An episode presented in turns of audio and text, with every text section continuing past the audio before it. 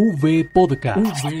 Nuestra gente, historias para contar. Un podcast dedicado a las experiencias de vida narradas por sus protagonistas. V Podcast. Escúchenos y pase la voz. V Podcast.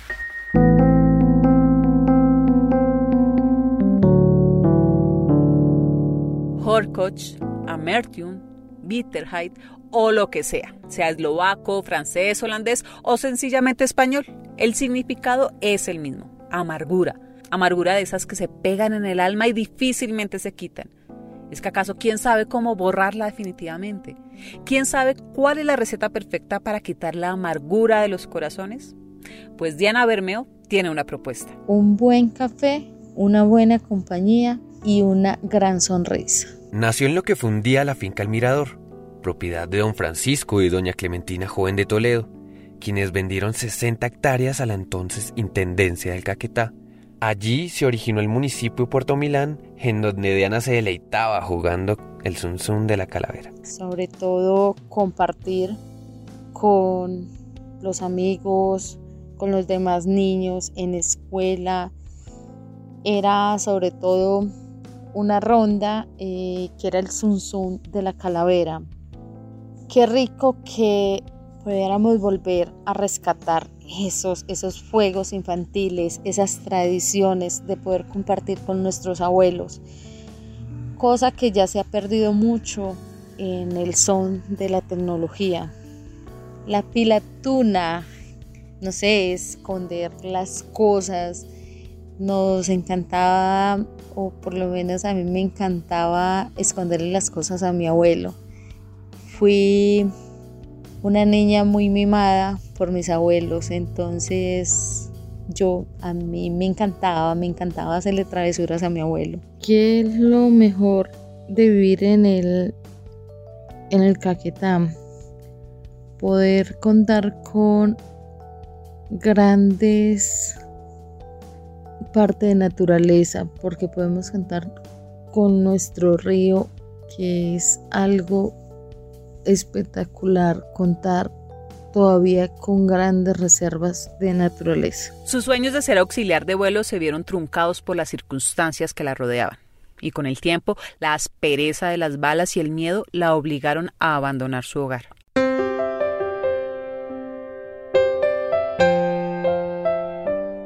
Ya llegaron unas épocas duras y la verdad tocó salir de la parte donde estábamos. Esos caminos la llevaron a buscar un entorno más pacífico y comenzaron a surgir ideas para construir nuevos senderos que los llevaban a una estabilidad duradera. El emprendimiento se llama La Casa de las Abejas y nace por una iniciativa y por una necesidad ambiental.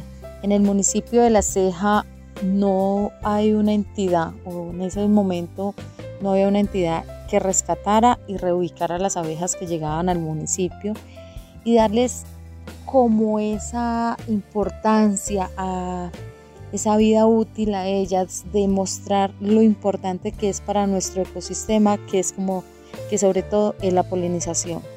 ¿Quiénes trabajan allí? Es un emprendimiento familiar que trabaja Sisto José, Juan José, Violeta y mi persona, Diana Patricia. Diana contó con el apoyo institucional que le permitió tener un empujoncito más en sus proyectos empresariales. Las capacitaciones que nos brindan, el acompañamiento que hemos tenido en el emprendimiento, en participación de ferias, de querer resaltar nuestros productos, de llegar a más partes con el motivo de ferias, de darnos esa visibilidad en redes, en todo. Entonces, eso es algo que a uno lo motiva a seguir trabajando y seguir profundizando más en el tema de la apicultura, que es lo que se está realizando en este momento en Casa de las Abejas. Quería que fuera algo más que una empresa dedicada a la venta de miel y se enfocaron en el valor agregado que fue la capacitación. ¿Y de dónde surge el nombre Casa de las Abejas? Porque la idea es que cada que llega una abeja a nuestra casa es brindarles esa protección, eh, brindarles un cuidado adecuado. Normalmente cuando llega alguna persona de visita, uno no dice siga que el perro está amarrado, sino siga que las abejas están amarradas. Entonces es como eso, esa protección a ellas. Diana, quien se encanta escuchando merengue, vallenato y la música parrandera porque le traen felicidad a su vida, puede decir, con conocimiento de causa, que su más grande anhelo ya se comenzó a cumplir. En este momento el sueño se está haciendo realidad.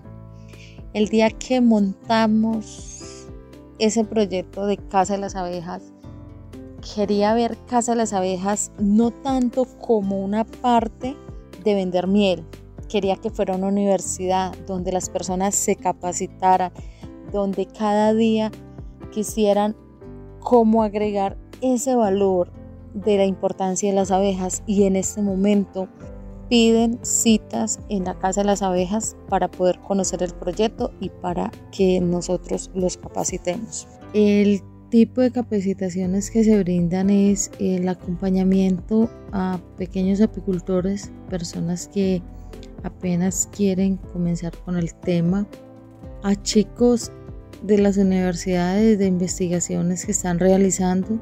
También se hacen acompañamientos a guarderías donde quieren conocer como el tema de la apicultura, donde se llevan trajes y los niños hacen su trabajo de vestirse de apicultores. Los productos que manejamos son la miel, el polen, la jalea, tropolio, miel angelita, tintura de tropolio y demás derivados de la colmena. Su vida la endulzan sus hijos y ayudará a más personas con el aprendizaje que ha venido adquiriendo con los años y que hoy muestra con mucho orgullo en la ceja, Antioquia, ese rinconcito de Colombia que coge con amabilidad a los forasteros. Cerraría y endulzaría la vida sobre todo ayudando a, a los niños y a los abuelos. Niños, empezamos nuestra vida. Abuelos, estamos terminando. Son, es algo que cuando tengo oportunidad de ayudar, me hace feliz. Ella hoy tiene una pregunta para todos aquellos que están escuchando esta historia.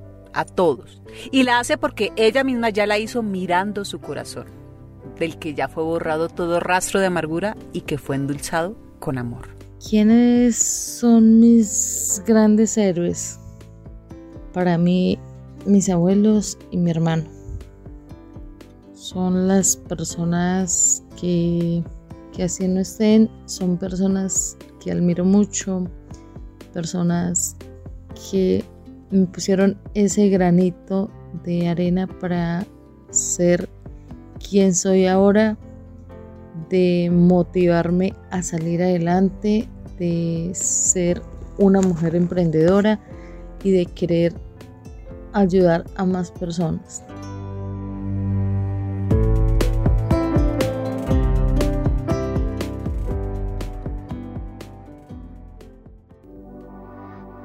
Podcast. Nuestra gente, historias para contar. Podcast. Unidos por las víctimas.